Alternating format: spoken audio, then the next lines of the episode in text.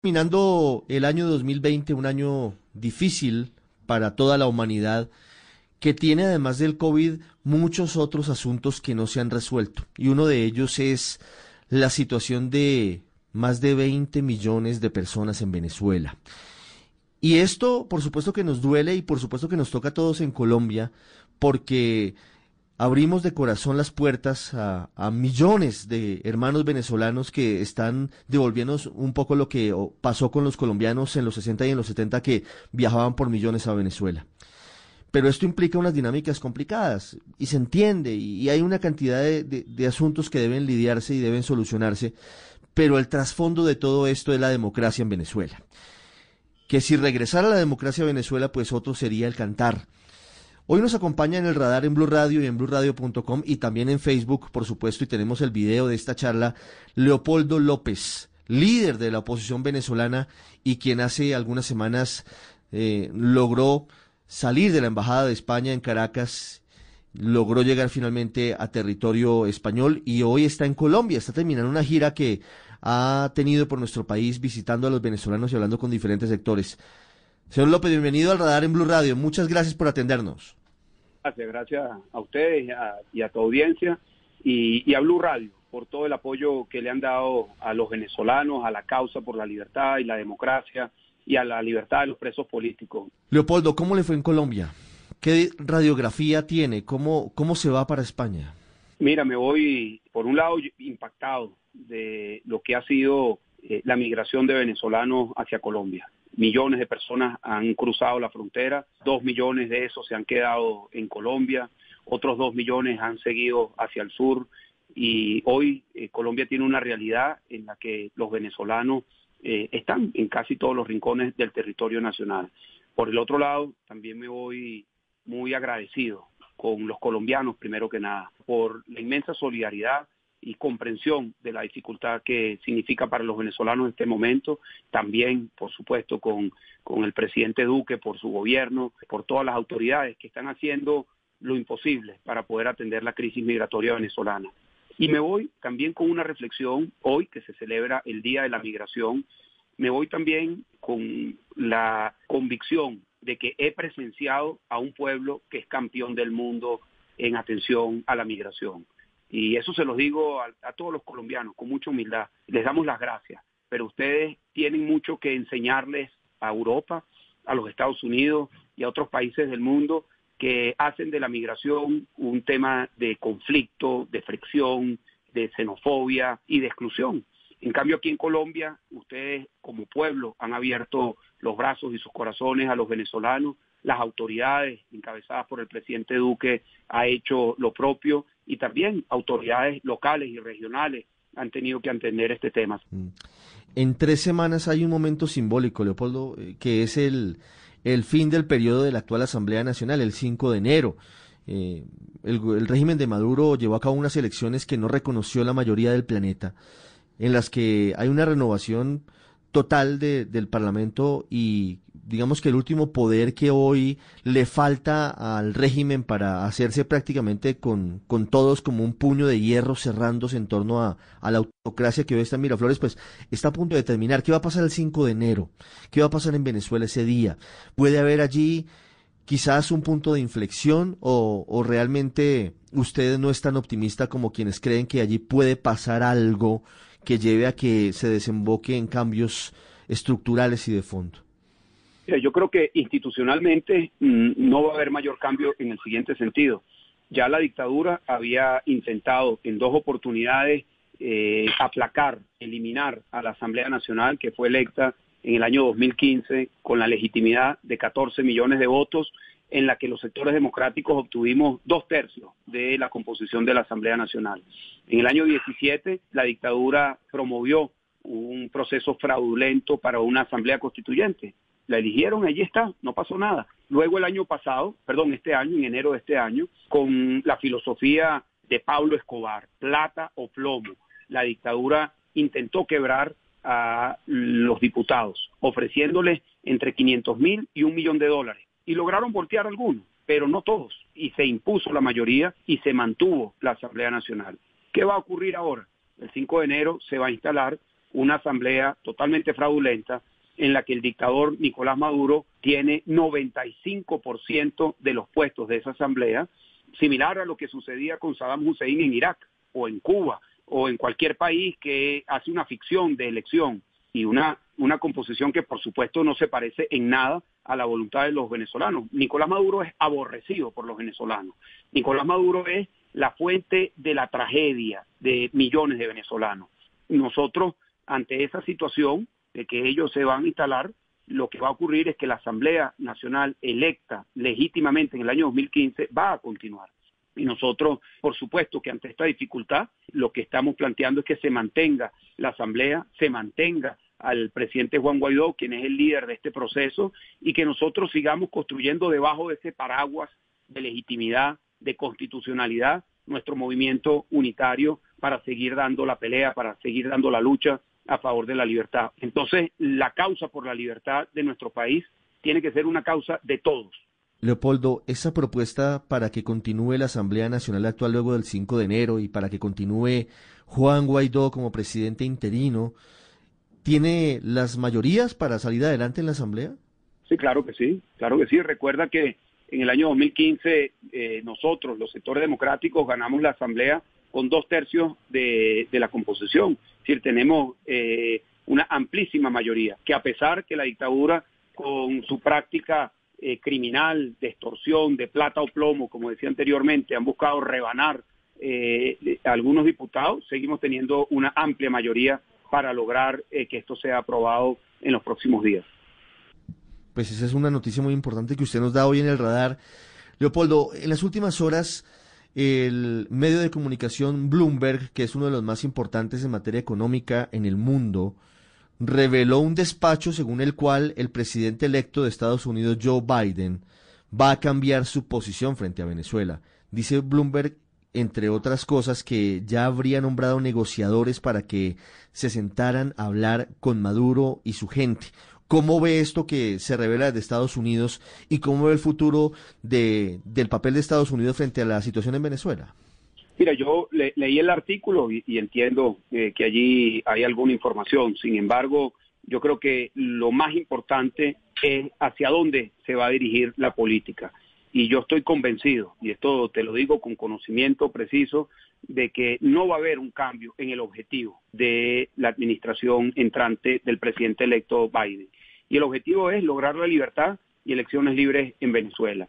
Y esto te lo digo porque el tema Venezuela en los Estados Unidos ha sido quizás uno de los muy pocos temas que tiene un apoyo bipartidista. Es la excepción en una política muy polarizada que hoy arropa a los Estados Unidos. Pero además de eso, han habido iniciativas desde el Senado para promover leyes eh, en donde se plantean objetivos muy concretos la necesidad de desconocer al dictador Nicolás Maduro, de eh, promover un proceso de cambio político, de promover eh, elecciones presidenciales, de generar todos los mecanismos de presión para poder lograr el cambio político en Venezuela. Es decir, la, ruta de generar presión y de generar todos los mecanismos para la libertad de Venezuela ya ni siquiera es un tema de la administración del Poder Ejecutivo, ya es ley. Una ley promovida por un senador demócrata, eh, Bob Menéndez, y un senador republicano, Marco Rubio. Y ese espíritu estoy convencido que va a continuar.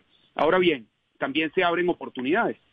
Yo creo que la nueva administración en los Estados Unidos abre la oportunidad de tener un abordaje multilateral al tema Venezuela. Si bien es cierto que hemos tenido el apoyo de muchos países, también es cierto, y esto hay que decirlo, eh, no ha habido una unidad eh, en los criterios y en la acción eh, de parte de los países que han apoyado la causa por la libertad en Venezuela. En particular, ha habido una tensión entre América y Europa, entre la Unión Europea y la OEA. Y así como nosotros nos piden unidad, los que analizan el tema venezolano, nosotros también pedimos unidad, eh, entre Europa y Estados Unidos principalmente.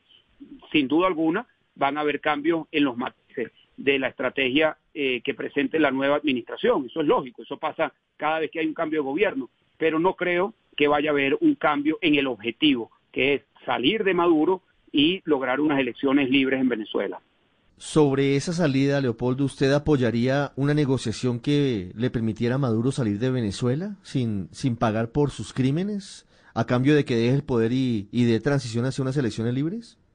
Mira, nosotros no estamos allí, no estamos en ese escenario, no estamos en un escenario de una negociación en estos momentos y un escenario que nos permita lograr la libertad y elecciones libres en Venezuela, eh, pues va a requerir que se vean las circunstancias en su momento. Ahora sí te digo algo, y, de corazón, y sobre todo me voy muy marcado de lo que vi en Cúcuta, de lo que vi, que es una realidad que refleja el día a día de millones de venezolanos. Hay dolor en nuestro pueblo, hay dolor, hay hambre, hay un sentimiento de, de desesperanza muy marcado.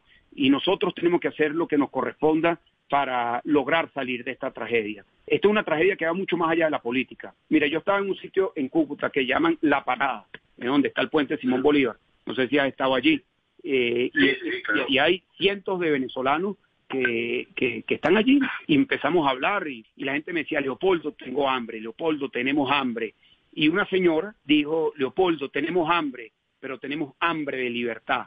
Y a mí eso me impactó, me impactó mucho, porque durante mucho tiempo nos decían que el sueño de la libertad era un sueño sofisticado, era un sueño eh, teórico casi. Pero cuando uno escucha a, las personas más humildes, más necesitadas, decir que lo que tienen es hambre de libertad, es decir, para saciar el hambre de la tripa hay que atender el hambre de la libertad, yo creo que eso genera eh, para mí una profunda convicción de lo que tiene la gente, de que para lograr revertir esta tragedia hay que salir de Nicolás Maduro, que es un criminal, Nicolás Maduro es peor que un dictador. Entonces nosotros tenemos que estar muy claros que estamos enfrentando a un criminal y que nosotros tenemos que hacer lo que corresponda para salir de este criminal generando las mejores condiciones para salir de la tragedia humanitaria que hoy estamos viviendo en Venezuela. Y para eso eh, la conciencia de lo que ocurre en nuestro país y generar la opinión pública es muy importante. Mira, hermano, nosotros no tenemos la oportunidad de hacer esto que estamos haciendo en Venezuela. En Venezuela nosotros no podemos ser entrevistados por la radio ni por la televisión, no hay prensa, las redes sociales están censuradas y contaminadas por la penetración de la estructura de la dictadura. Nosotros hemos perdido una a una nuestras libertades. Hoy no somos un pueblo libre y lo sienten y lo padecemos millones de venezolanos. nosotros seguiremos luchando por, la libertad hasta alcanzarla. Y, y los mecanismos que nos lleven a ella, pues eh, son los que tendremos que transitar. Pero para eso tenemos que ir unidos. Unidos en Venezuela y unidos en nuestra comunidad internacional que nos ha venido apoyando. ¿Apoyaría usted una intervención militar que llevara, que presionara a Maduro a salir del poder y a convocar elecciones libres? Mira, si nosotros tuviésemos la oportunidad de apoyar un escenario como ese, pues sería algo que tendríamos que sentarnos a, a, poder responder esa pregunta. Pero la realidad es que eso no está planteado en estos momentos. No, no, no lo ha dicho ningún país. De hecho, eh, los Estados Unidos han sido enfáticos en ese tema, que esa no es eh, la alternativa. Eh, ahora bien, quiero ser muy claro en esto. Sí está allí la doctrina de la responsabilidad para proteger, que es una doctrina que ha sido desarrollada desde la Organización de Naciones Unidas, que se puso en práctica con el caso de las Balcanes, en donde había un genocidio que estaba ocurriendo en aquel momento y que hubo una coalición de apoyo y que permitió el uso de la fuerza para parar ese genocidio. Eso es una doctrina de, la, de, las Naciones Unidas. Eh, hoy en día, esa doctrina es, por decirlo, una escalera de eh, pasos que se van dando para ir generando presión. Ya esos pasos se han venido dando. Presión eh, diplomática, presión con sanciones, presión comunicacional, política, económica y, por supuesto, el último escalón sería el uso de la fuerza. Hoy eso no está planteado. Entonces la pregunta de, apoyar algo hipotético sería decir, bueno, no podemos responder sobre una hipótesis. Eh, lo cierto es que nosotros tenemos que seguir en esa escalera de ir generando todos los mecanismos de presión. Y le hemos pedido, y eso es parte de lo que hablamos con el presidente Duque y lo hemos hablado con mucha gente, que no aflojen la presión sobre el dictador, que no aflojen eh, y que busquen los mecanismos para seguir presionando. Y hemos pedido también que esa presión se haga de la manera más unida, más coordinada, más cohesionada entre Europa, Estados Unidos y el continente americano completo. ¿Cómo está su relación hoy con otros líderes opositores como Enrique Capriles y María Corina Machado? Usted dice, sí, usted dice, nos critican la falta de unidad a veces, pero también pedimos unidad de la comunidad internacional. Pero hoy, ¿cómo están las cosas? ¿Cómo está hoy esa relación suya con otros líderes de otras facciones de la oposición? Mira, eh, yo quiero en este sentido ser muy claro. Hay distintos liderazgos, eh, pero hay un sector democrático articulado y organizado. Y ese es el sector que representa Juan Guaidó y la Asamblea Nacional. Y ese es el sector que ganó eh, la Asamblea en el año 2015 con más de dos tercios de la Asamblea Nacional. Y es el sector que hace apenas cinco días convocamos en medio de unos escenarios que parecían imposibles a la población para poder manifestarse y salieron millones de personas. Ese es el sector democrático, ese es el sector del liderazgo. Yo respeto las posiciones de, algunos colegas eh, que plantean algunas rutas alternativas. Por ejemplo, eh, Enrique Capriles ha planteado de alguna manera la convivencia con la dictadura de Nicolás Maduro. Eso es algo que nosotros eh, no, no creemos que es el camino. Y se lo hemos planteado. Su propio partido se lo ha planteado, porque su propio partido está en este espacio grande de la política que representa a millones de venezolanos que queremos un cambio. Hoy Juan Guaidó es el líder en Venezuela que tiene el mayor nivel de apoyo popular, ah, que ha tenido eh, altos y bajos, es verdad, pero sigue siendo el líder que tiene el mayor nivel de apoyo popular, por encima de Maduro y por encima de cualquier otro liderazgo. Pero además de eso, cuenta con el apoyo de la Asamblea, de los partidos políticos, de la sociedad civil. Entonces, no nos distraigamos con lo que puedan ser voces de disidencia eh, que, no tienen eh, el, peso de la capacidad de movilizar, de la legitimidad y de la orientación unificadora, unificadora. Ahora bien, nosotros lo hemos dicho una y otra vez, aquí queremos que esté todo el mundo, aquí queremos que estén representados todos los sectores, todos los liderazgos y no dejaremos de hacer esfuerzos para sumar gente tan importante para la política como es Enrique Capriles o María Corina Machado o como cualquier otro liderazgo o como cualquier otra organización política. Leopoldo, ¿cómo le fue con el presidente Iván Duque? Usted ya nos adelantaba lo que le planteó frente a la presión al régimen de Nicolás Maduro, pero ¿qué le dijo él en respuesta? ¿En, ¿Cuál es la conclusión de la reunión? Yo primero que nada quiero agradecerle al, presidente Iván Duque su compromiso con la causa eh, por la libertad de Venezuela.